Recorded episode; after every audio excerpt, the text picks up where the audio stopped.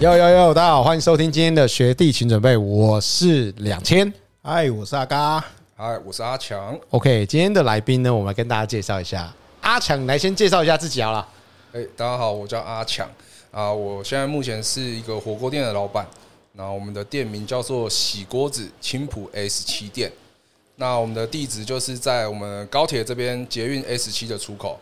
OK，我们是个人的小火锅啦，景泰蓝个人锅。对，我们的特色就是我们的锅具比较蛮特别的，是景泰蓝的外锅，那是一个铜锅。铜锅，对，那有空可以来吃吃看，很适合完美打卡。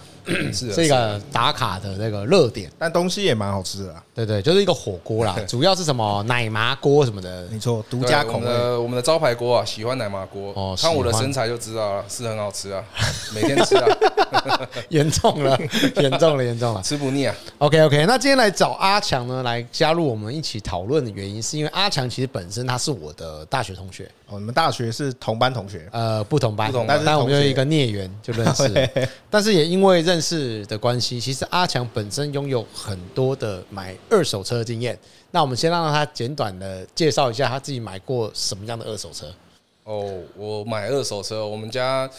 第一台车来说，我们家第一台的二手车是跟你买的吗？不是，我们第一台二手车哦，是他大学的时候。我以前大学，我们常常有讲一个故事。对，大学的时候有一个同学开一台红色的马三，杀爆我们那时候羡慕、投以羡慕的眼光，就是那个主角就是阿强。然后回到那个年份，跟大家交代一下：二零零五年，二零零五年买一台二零零五年的混动红色的马，没有混动啊，它没有混动，就是红色马三，国产国产二点零 S，哇，帅翻了！那个也是我表哥的车，那他开了两年不想开，就卖给我们。哦，所以也是二手的，对啊，也是二手的，也是啊。然后开始，接下来就是他的二手车之旅了。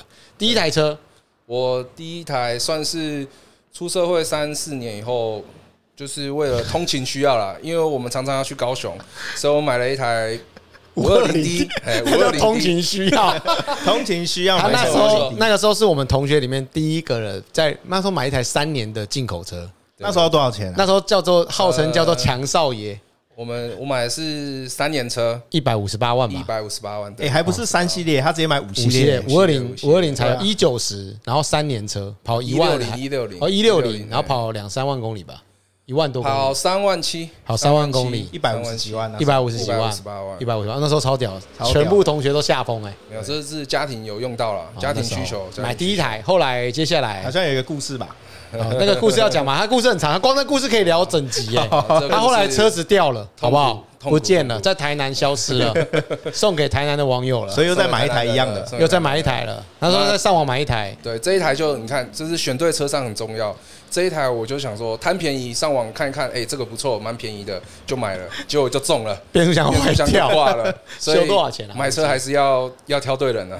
后来变速箱修多少钱？变速箱修八万吧。对，那时候八变速箱变速箱修了八万，应该是八万。那时候的八万是蛮多的，因为他那时候主要是掉了之后，理那个有保险啊，理赔了一笔金额，他用那个金额再去买一台稍微再旧一点的。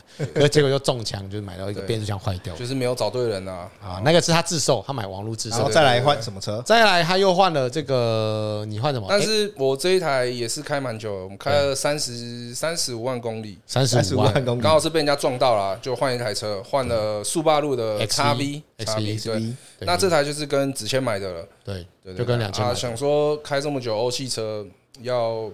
换换日系口味，平淡一点，对对对，回归日系的，回归那个由奢入俭难，你听过吗？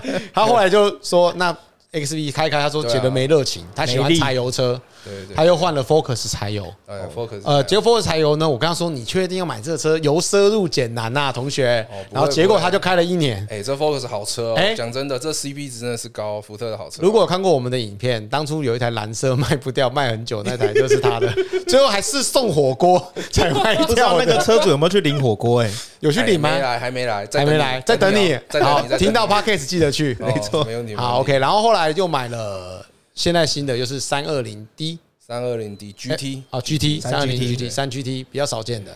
然后他妈妈其实也跟我买了一台宾士的 W 二零四的二二零柴油。我们家总共跟子谦买了算蛮多台车啦。我爸爸也买了一台三土匪，Santa Fe，应该有六七台以上了，差不多。他之前还买一台 Golf 啦，就是跟他另外一边的朋友买一个 Golf TSI。TSI 对啊，那有中枪吗？Golf 不会啦，其实车子都没有问题，都是屁股痒啦，都是自己屁股痒。不然车子其实都很好了，真的真的。其实应该说他就是刚好蛮多这种买中古车的经验，所以你自己，因为我们今天主要要聊这个主题呢，主要是因为我们在网络上看到一篇文章，他写说他买一台只比新车便宜两万的二手车，结果被骂烂。他意思说呢，他最近载了他的女伴在车上闲聊，虽然不懂车，可是蛮聊的，好像蛮有兴趣。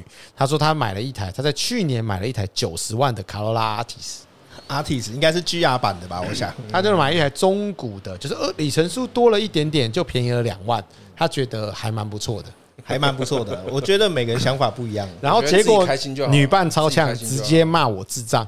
谁管你里程没便宜多少？为什么要买二手？我比较想呛说，那女伴到底有没有出钱？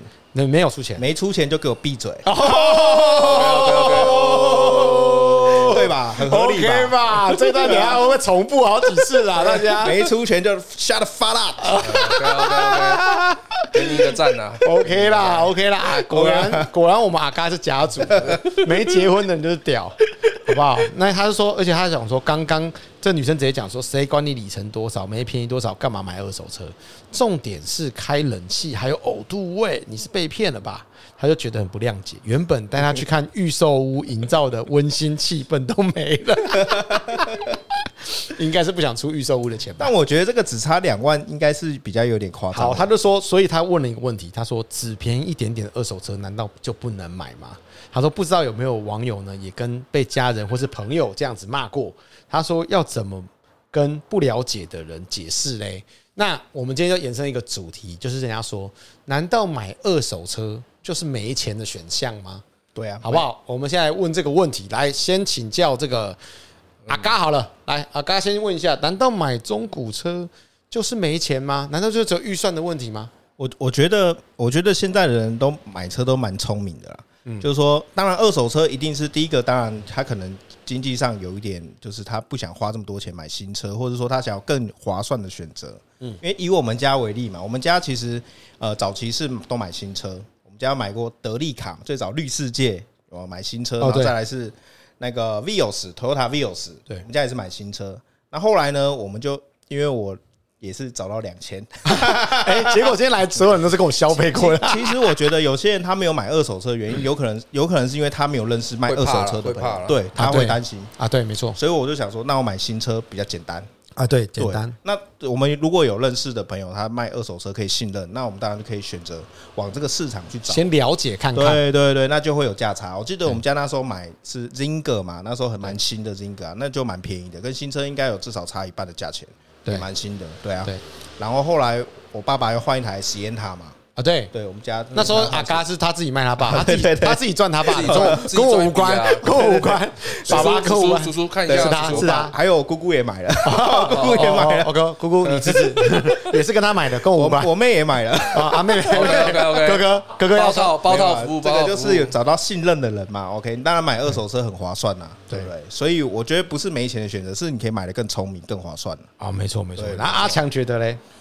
我觉得，我觉得二手车是一个蛮不错的选择啦。怎么说？因为我，但我觉得这是要看个人。像我个人，我是比较不在乎说这个车是全新的，或者是有没有人家使用过的。对，我觉得只要它的本质是好的东西，那我可以用便宜一点的价格来入手它。性能是正常的，但我觉得前提要建立在就是车子是要好的啦，车子是要好的。对啊，那那就变成是你要去找到你可以信任的人去帮你把关这台车啊。对啦，因为那算我是蛮幸运的，有遇到两千呐。对啊，这个我们就自己同学，他一直白他一直白，他一直指我本名。对啊，啊我啊刚刚刚刚好，刚刚我去修车，那可能这一笔就要先麻烦你了。哦，今你今天通告费那么贵啊？那你现在可以离开了。哎，不是，应该是说，其实我觉得大家对中古车或多或少都会有一点兴趣，或是想要了解。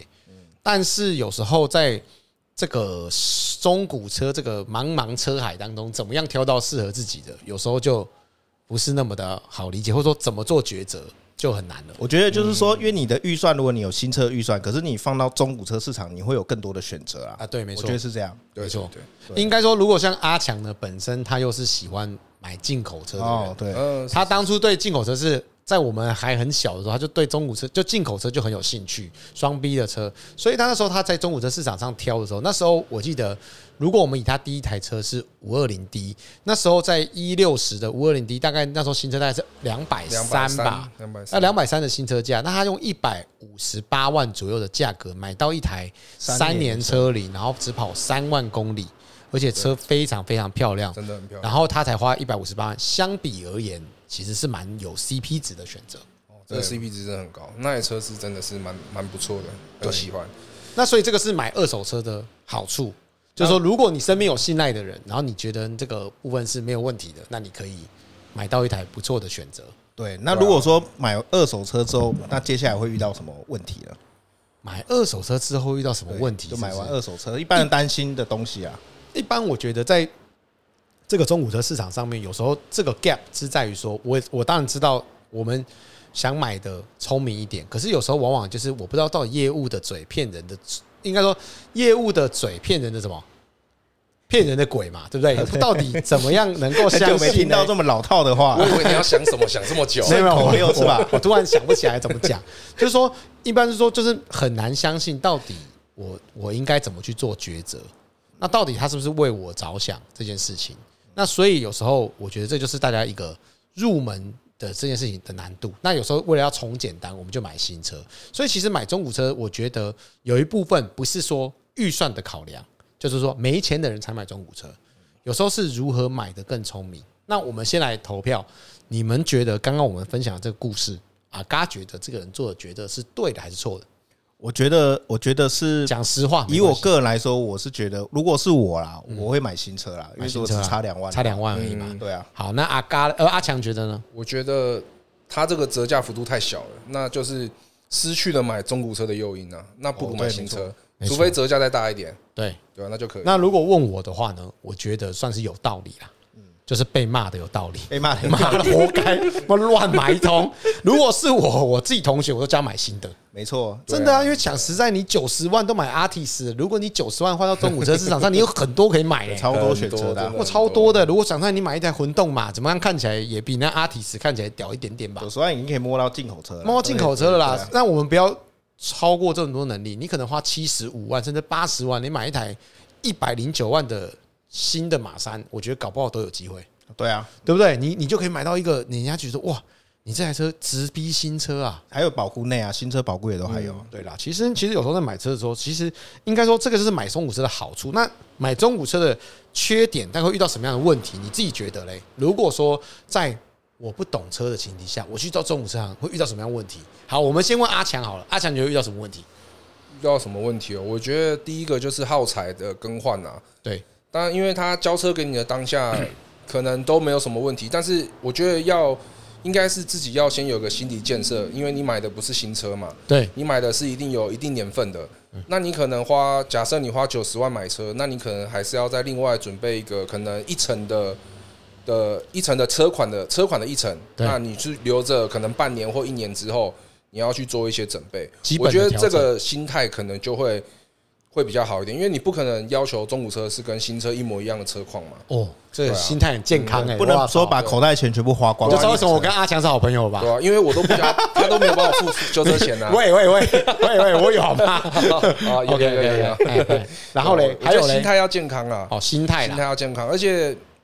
我觉得真的是你要你的建立的出发点是你买车的钱已经省下来了，那你整修的部分那多花一点钱，我觉得是应该是可以接受的东西啦。对对啊，就是很正常，因为你都已经省到车价了。对啊，你总不可能这个车子跑了五万公里都没有东西要修吧？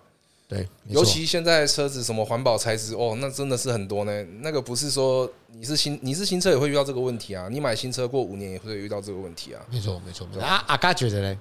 我觉得啊，我觉得一般人买车就是像阿强讲的一样，除了就是车子的呃，你第一个当然车况你要先挑的好，就是说你不要买到一些原本先天体质就不好车嘛。对了对了，那你后续什么叫做什么叫做先天体质不好？我帮大家发问，先天体质不良，就比如说你买到大撞的啊，还是调表的啊，对，里程不准嘛这种，或是他可能很多代修你都不知道，所以是哪一家的？哦，没有，没有，没有，没有，我们都是正常的，我们叫他闭嘴。对，先天体质要好，然后再来就是你后续呃，相对前面的人花过，后面就不用花嘛。所以我觉得呃，担心的点应该就是一样，就是后后后呃，应该说后勤维修的部分嘛。对，这部分了解。好，我自己认为了哈。我自己认为买二手车会遇到什么样的问题？我觉得第一个蛮重要，就是说，当然，我觉得刚刚阿强讲的这个心态很重要。你花的每一分钱，有些人觉得说我花钱修车哦，我就很不爽。可是你别忘了，这台车是你在买的，所以其实是你在开，你花的每一分钱都是在你自己身上。所以今天你换四条轮胎全新的，你换大陆胎，你就用大陆胎；你换米其林 PS4，你就是用 PS4。对不对？所以其实你花的钱，或是你的所有的整备耗材的，你把这些费用上面，这些都是反馈到你自己身上。哦，这个车是你，这个是你的财产，你对它好，就算你今天是买新车，那你也是要去照顾它，去做一些基本功。那当然，我相对来说，你买的是中古车，有时候这台车可能落地过，不管跑八千、跑一万、跑两万、跑三万，那它都是有一些磨耗的。那你去把它花钱做一些准备，把它调整到更好的状态，都是回馈到你自己身上。你对车好一分，它也不会，也不是对别人呐，也不是打水漂，其实还是用在自己身上，安全性就多一分。所以我觉得这个是心态很重要的地方。那接下来我我要跟大家讲是说，其实我买中古车有时候最担心的就是，呃，譬如说你们到底买的车的价位跟这台车的车况到底能不能够对得上对得上？因为大家会担心，就是说如果我没有认识的人，有时候买的这样，就是说有时候想说。难道撞的车不能买吗？被碰到的车不能买吗？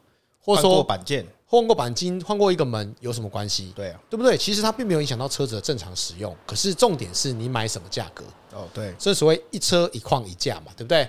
那当这个车子的价格呢，就是说，譬如说这台车有换过一个车门，有换过一个车头，或是车子前面有撞过，那它反映出了它实际的价位。那我觉得这件事情上面，等你要卖的时候呢，你就不会产生一些无形的亏损。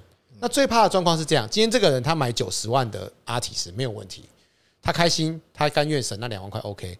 可是如果最后他发现他这台车怎样有撞过，假如说屁股维修，所以人家还不要的，那他要卖车的时候呢，他会把这个价差反映在他未来脱手的价格，那他这个风险就他这个价差这个隐形的亏损就会比较多。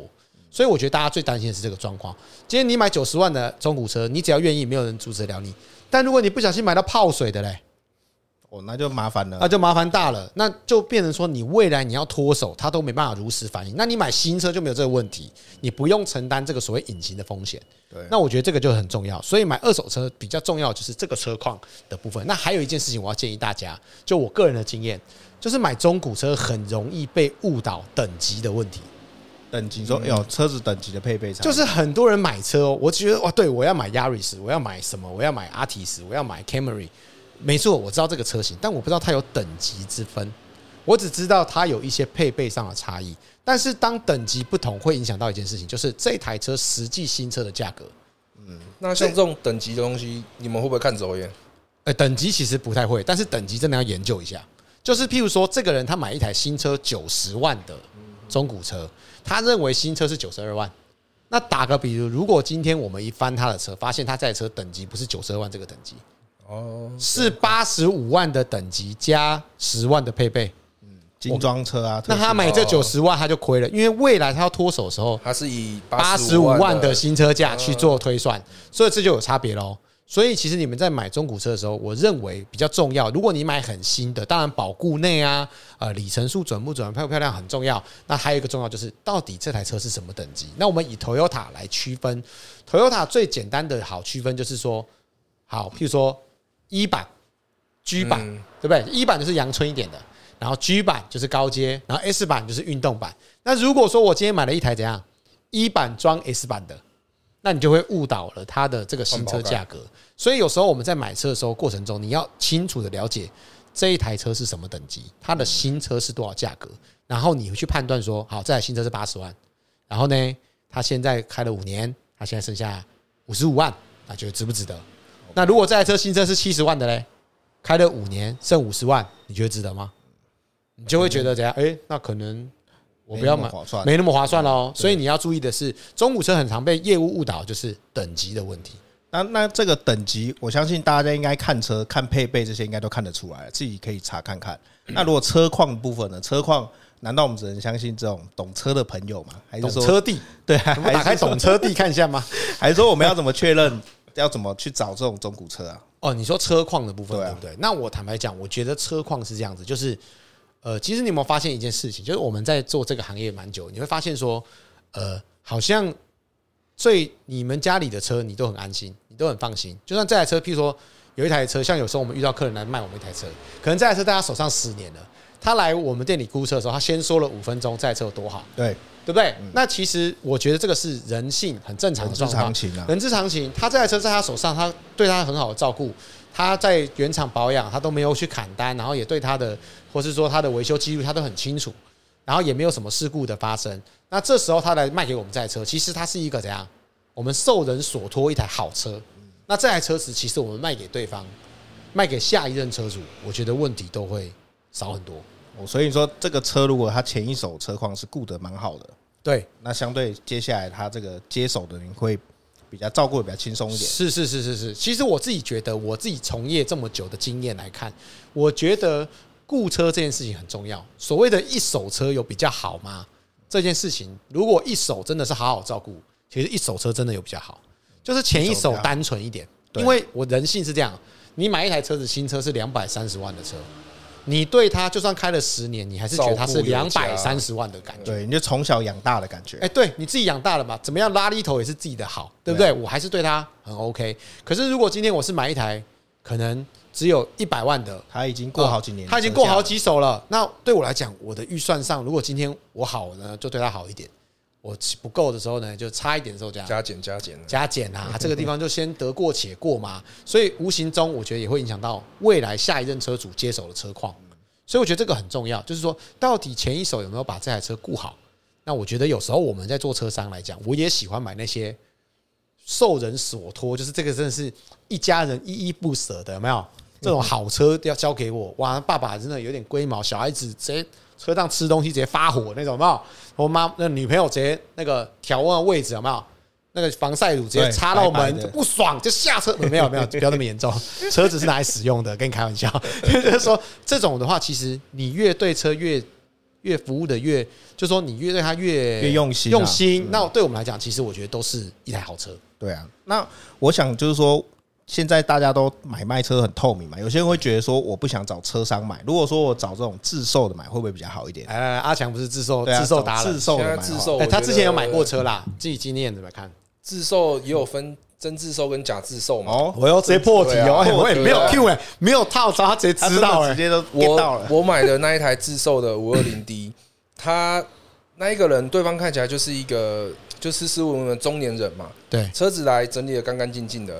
然后后面就放了一套高尔夫的球具哦，那个时候我还有跟子谦讲这件事情，做状况。那子谦是有跟我说，嗯，通常这个他说他依他个经验判断，他觉得这个可能不是真自售，可能有一点问题。对，但是因为那时候年轻，就觉得自己的判断应该是 OK 的。所以那时候两千有陪你去看吗？我没有去看，他没有陪我去看。这台车是我我有请对方去做莱茵鉴定，那其实鉴定也是没什么问题啊，但是。就谁知道接手开一开那个问题就跑出来了，就变速箱。对啦，那因为通常变速箱这种，你说三大基建嘛，引擎、变速箱，还有一个什么方向机，是不是？如果你是跟车商买的话，他们可能半年、一年都还会帮你处理啊。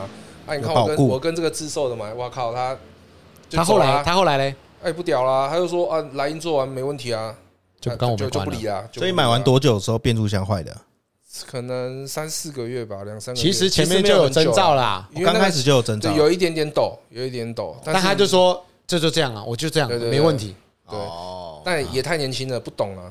现在就现在的话，可能就会比较机灵一点了。年轻就很。那你觉得？那你觉得那个？你现在自己回过头来看，你觉得是真自售还是假自售？我觉得是假的。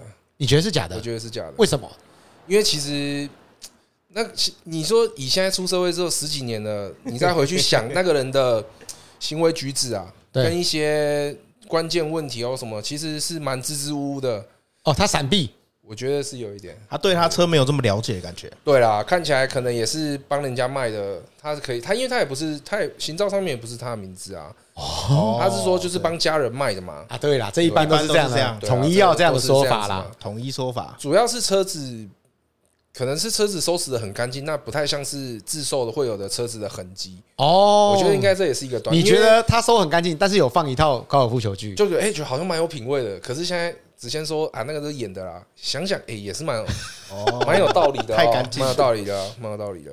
对对，那那其实就是说，应该是说这个后车厢放东西这件事情，其实应该算是蛮常见的吧？阿刚，你有遇过这种事情吗？后车厢放东西吗？就是有放东西啊。你不知道卖车最好的武器是什么吗？是什么？就中午上都有些人就说，传说中中午上都要备一套儿童汽座啊。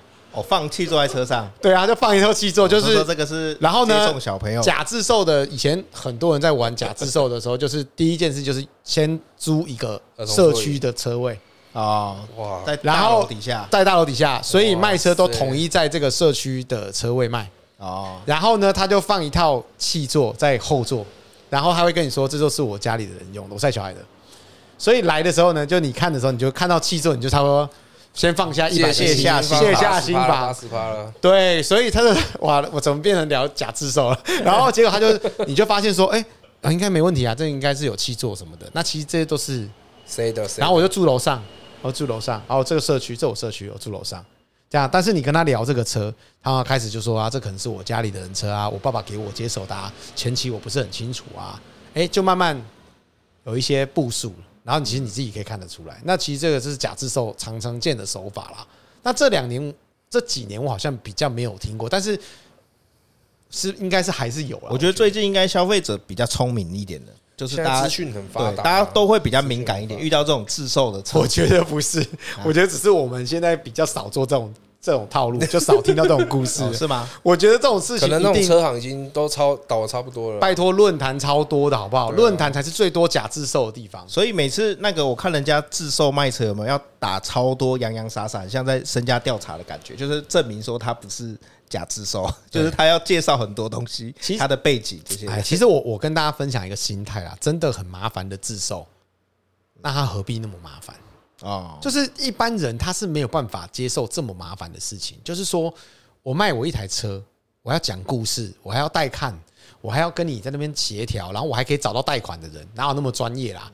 你刚说我要贷款，他说哦，OK，我认识的，我帮你介绍，我配合。对对对，我那个当时也是这样子，他是说 他可以帮我介绍贷款的。你看是不是？就是这种，就是一定就是哪有那么好认识的？对啊，没有错。就是他处理的超专业，就是他他除了卖车说车我不太熟啊，我不懂啊，其他都你自己看，其他他什么都帮你处理好啦，他整本合约书都拿出来，是不是？啊，对，可以哎，前面哦，不好意思，我自售家里比较多台车。前面还有写几台车，OK，然后这跟人家借的啦。对，其实其实这种东西就是比较常见。那你像高尔夫球具啊，或者后箱故意放一些东西都很正常。像有些人说放外套啊，放什么这些东西，其实这都是常见的一个方式。那所以我觉得就是说，这个大家自己在买车的时候，真的要注意，就是说原因是什么？就是说，如果今天我选择假自售的车商，或是这些想要卖车的人，为什么？出发点是什么？便宜啊！动机是什么？没有，他可能有一个不可告人的秘密。你说他这个车拿出来假自售的原因？对啊，原因啊，为什么要这样做？我卖，如果我今天告诉你说我是车商，哎，我卖你一台车，有机会大家再合作，这车很棒，下次你会不会来找我？会，一定会啊！那我的生意是不是就长久了？可是我今天卖你这台车，我选择避而不不告知你，避而不谈，避而不见，原因是什么？那个车不好啊，可能呐，可能啦，就有一些他他想闪躲的问题地方。对啦，对啦，对啦，对，所以他才要假自售嘛。是啊，是啊，是啊。那我觉得跟现在大家消费者就觉得印象，感觉印象自售会比较便宜的感觉。对，就是觉得说好像车商都很贵，对，来自售都便宜一点。对，就是就是会说，对，会说自售。像我有遇过那种，常常常我们在 Facebook 会看到，就是说，呃，比如说我要找什么车啊，然后说预算七十内，好，车商勿扰。这样子，然后其实当然有些车商的同仁啊，就会有同业就有点反应，就是说啊，奇怪，我愿意卖你七十内，你管我是不是车行？但我还有遇过，你知道你知道什么原因吗？对，通常发这个文的他是同行，他想收车。对，没错，就是 没错，我就觉得很奇怪。他说不要那个车行误导，因为他自己就是车行，很多都这样子啊。对，就在找车子，我想说他怎么找这么多车？看一下 FB，哦，原来是同行。对，还有一个原因就是说呢，他反客为主。你有听过这种这这种做法吗？就是。他说：“我想收一台马三然后，六十万内，然后怎样怎样怎样。”他打这个这个话术哦，好，就是说这个找车文，那其实是他想要收车他想找一个真的想卖车的自售，然后跟他收他的车，所以他会故意说：“哦，我叫就是自车商勿扰。”因为他车商打电话给他说：“哎，我有台车要卖。”他说：“啊，拍谁？我同行啊。”但其实车商勿扰还是会打给他啦。对啦，车商 还是会打给他，没错。对，对他就是以退为进啊，因为他会觉得说，今天我是个人的时候呢，有一个人他想卖我车的时候，我也比较好谈。因为有一些人，他们可能也很怕卖给车一般的车商，所以他可能想说，那我在网络上有找到一个人想跟我买，那应该是自己想要拿来用的，所以我拿车卖他。他可能觉得说，像说啊，我买给我老婆开的啊，怎样怎样。他可能原本他想卖六十万的啊，他说啊，这样子啊，反正你也是爱老婆的人，我也是爱老婆的人，你有小孩，我有小孩，不然这样我折五万给你啦，我卖五十五万啦。就有些人真的很好，因为我是自售，我没差。对我来讲，我觉得哎，活就好啦，我就便宜五万卖卖给他。啊，结果那个人是拿去卖的，对他拿去。转再转一手，哎，再转一手啊！对，其实也是有这样的啦，没错。所以，那你觉得，那你觉得一般买车的话，你是要找车商还是找自售这种？如果不太懂车来说了，好啦，我这边给大家建议啦。阿强觉得嘞，阿强先说好了。阿强觉得嘞，我觉得哦，你自己的这么多经验，我觉得除非你是什么，你是开修理厂的或者修车的，不然你一般人你很难会看到这些车子零件太多了。你真的你怎么可能一般人你去跟他看自售的，你不会叫他顶起来给你看吧？对，你也看不到他车底啊，你也看不懂。我觉得还是看不懂啊，找比较有可以信任度的，不管是新车或者是中古车行，我觉得可能还是会比较安全一点啦。自售的自售，就算对方是真的是自售的，可是这个车子的状况他也没办法给你保证，他也有可能会隐瞒。对啊，对啊。那我我自己的经验啦，我跟大家分享，我自己觉得，如果我觉得价钱很重要。价钱先，我我倒不是觉得说我是车商，我就告诉你说车只跟车商买就好，不要跟自售买。我觉得我自己的心态是这样，车商跟自售中间一定要有一个价差。哦，这个价差就是车商的利润加风险承担的费用啊，是对吧？那你今天选择跟车商买，一定比较贵，嗯，但是他一定要服务，他一定要愿意帮你承担风险。那我今天才选择跟车商买。如果你今天要跟车商买，又要跟他签什么现况交车的。那就那坦白讲，你就跟自售买就好了，那就没有意义了，都没有意义了嘛。因为你你就摆了明要找那个，你又要马儿好，又要马儿不吃草，是不可能的。那你今天被骗的风险就很高。那如果说你要跟自售买，像我打个比如，特斯拉非常多人买自售，对，那因为特斯拉可能没办法调表啊，因为没有里程数，那个电脑是进不去的啊，它可能事故的部分它也都是原厂维修居多，所以你可能没有比较好判断。那我觉得这样的价格其实 要有些要有些价差。对，就是跟车商要有价差。呃，我认为其实自售的一样，自售一定会比车商收购的价格多一点钱。对，多一点合理啊，合理嘛。因为我觉得价差多少比较合理？我觉得哦，我觉得如果是在一百五十万左右的车，嗯，差二十万左右，我觉得可以接受。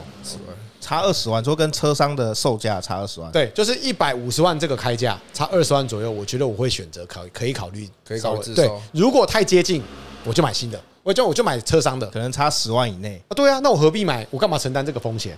那我就就觉得说，如果说这种状况，就会变得比较选择就是找就是找车商买就好。因为对我来讲，我遇到问题，我还有一个车商可以找。对。那当然，我坦白讲，你今天选择说，哎，我买那车商，结果那车商也不帮我处理，那。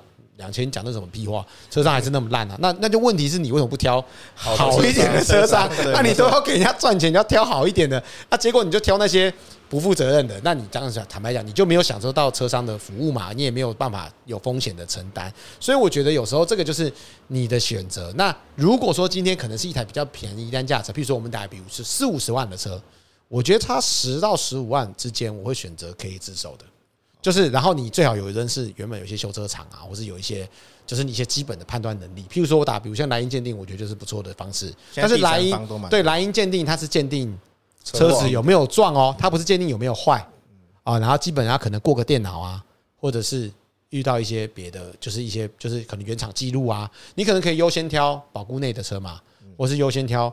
车子的那个金额是可能比较，就是说可能保护记录是比较完整的，这样保养记录。对，那有一些很冷门的车，其实你真的很难找了。我坦白讲，也没那么多次选择给你选。冷门车基本上他们好像就在那个小圈圈里面流通了，我觉得。对对啊，就是很比较特殊的车型。对啊，譬如说你像像特斯拉，其实之前的状况都满数多数都是自售之间的交易。对，没错。对啊。所以那我们回到车商来聊看看，就是说，我们车商一般来说，在整备的车辆，他会需要注意到什么东西？就是说，呃，我们买进的话，有没有什么东西是需要整备的？整备的、哦，对，我觉得哦，我觉得车车子其基本上，我认为外观大概都是最后一步。外观最后，外观最后，就对我们来说，外观是比较没有这么。其实外观是很好处理的啊，因为外观就是钱花了就就好，就钱给他，他就会好，对吧？还要给他时间，现在考期很难很久。对，但是如果说要我讲实在的，就是我会先判断这个车值不值得整理。哦，就是车有没有值不值，就是它本身的值值不值。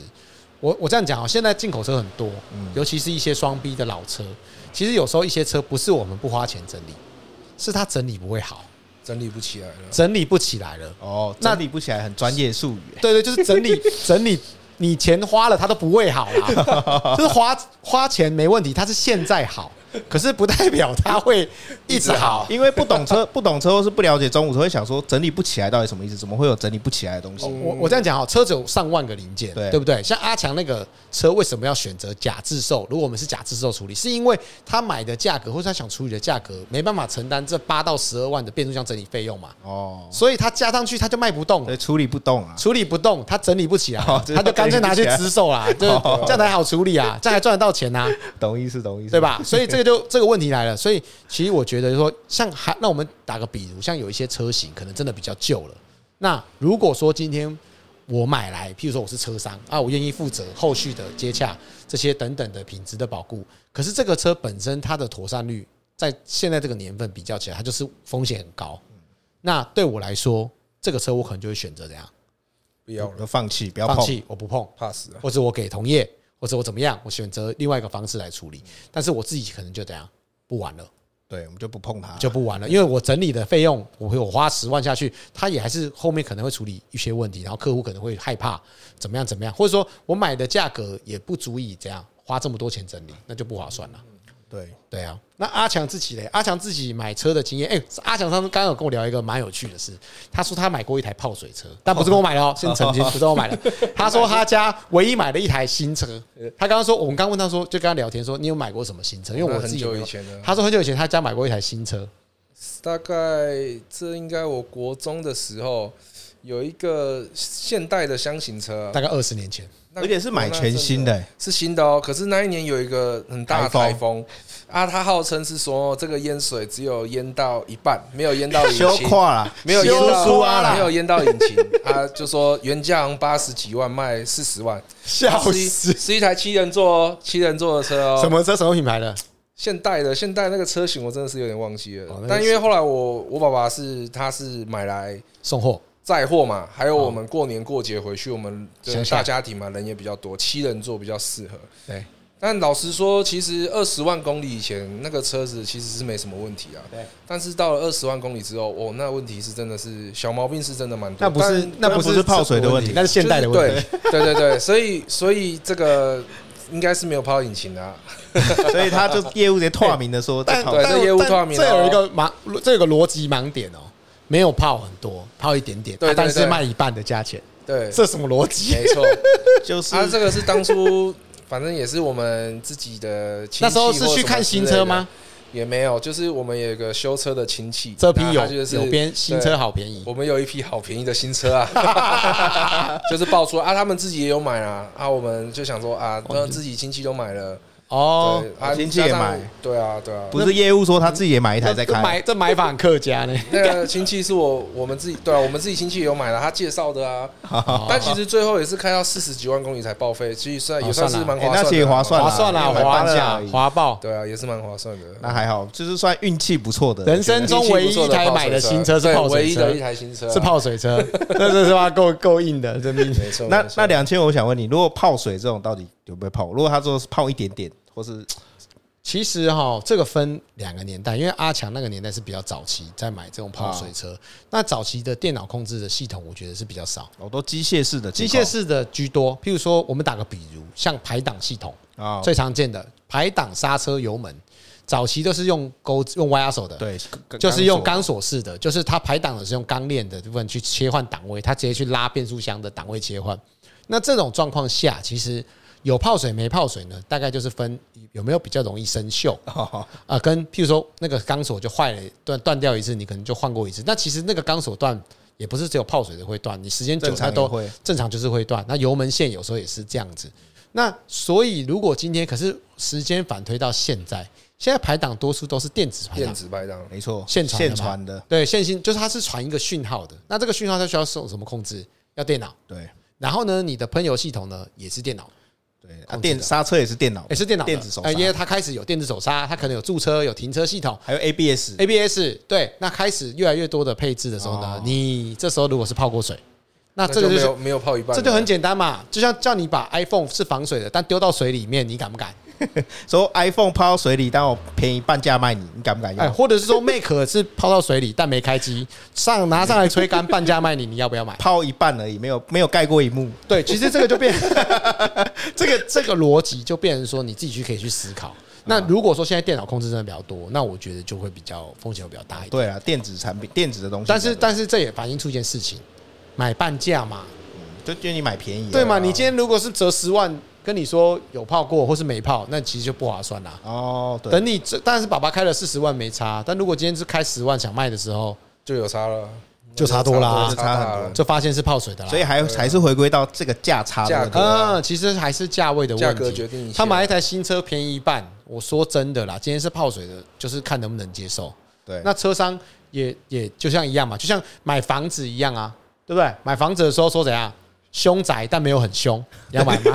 现在是那个穷比鬼还要凶，对，穷比鬼更可怕，有没有？穷比鬼更可怕，可以定义一下什么叫不凶吗？对，就是说没有很凶啊，没有在家里这样，或者说呃，这个还好，这个是算是他到陪在旁边睡而已，到没有压在上面，到医院才那个的啊，算不凶，这样子也有这种嘛？对，所以每个人看接受的程度到哪边？哎，你看那个前一阵子青浦不是有一个那个。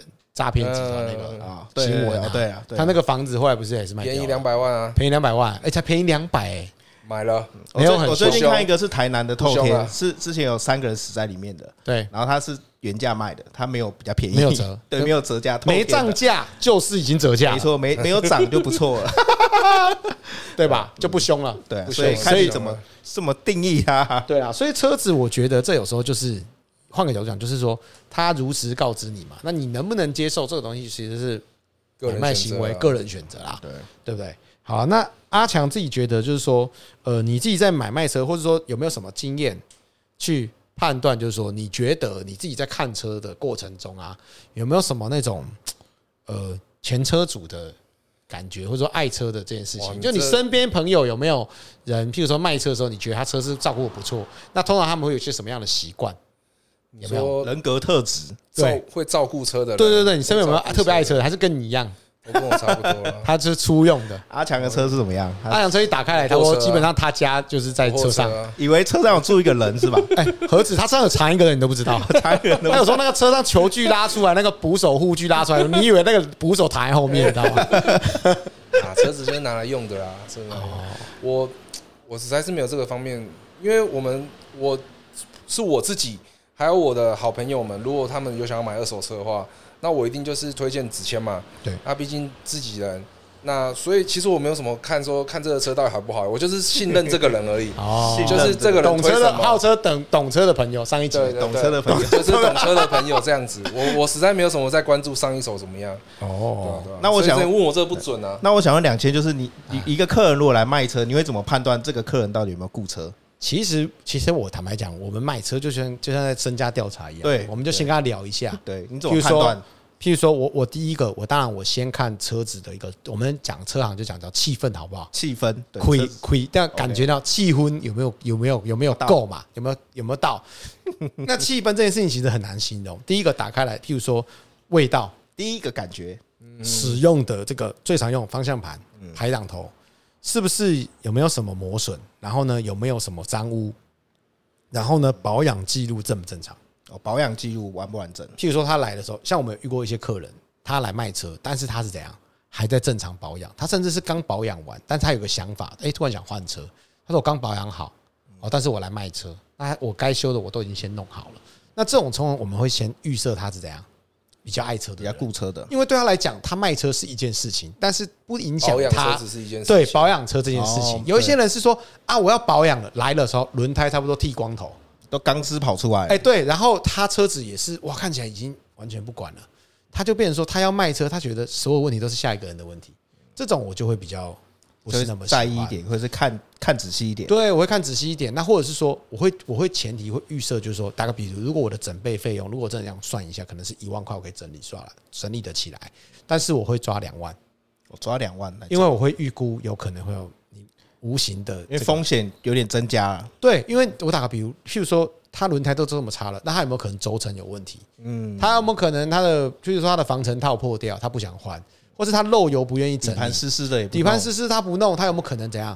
譬如说这个车一拆开了，像有时候我们开引擎盖一开，那尤其是欧系车啊，机油味很重，烧机油味。哇，它机油味很重，那就代表它已经漏油很严重，都滴到排气管了。然后它那个机器气管都都燃烧。那个他们都会说啊，师傅说那个不用修，还没关系，还没关系。那修夸你，师傅都说还可以开。哎，对，那你知道其实最多这个火烧车都是因为那机油漏太多，对啊，对啊。所以其实我们就会很在意这些小东西。然后还有就是保养记录完不完整。